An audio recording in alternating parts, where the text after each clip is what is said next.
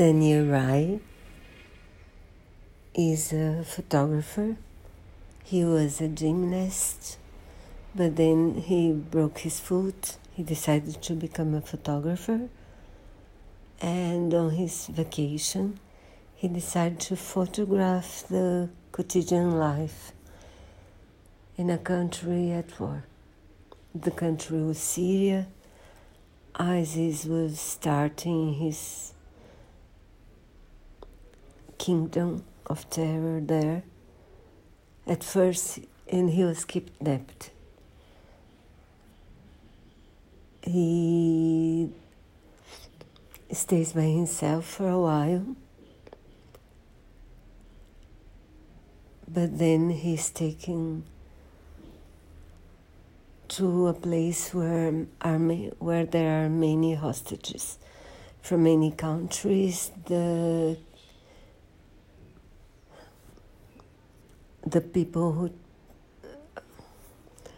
who owns their lives are from ISIS. One of them is John, the terrorist from British origin, and he tried to escape. He's really broken when he arrives with the other hostages. But they help him a lot. They become friends.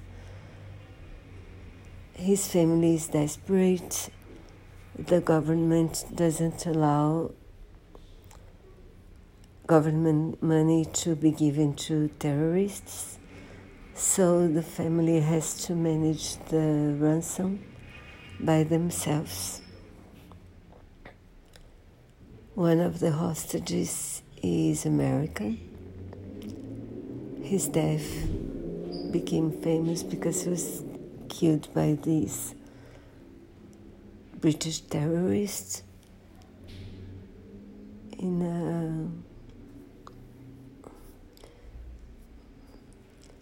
I thought the movie very tough to watch. I have to skip a few passages, but I do think it's uh, an important story. Very scary, and I do hope that this Muslim terror will finish soon. But I'm scared with uh, what hap- is happening to women in Afghanistan because of the Taliban there. So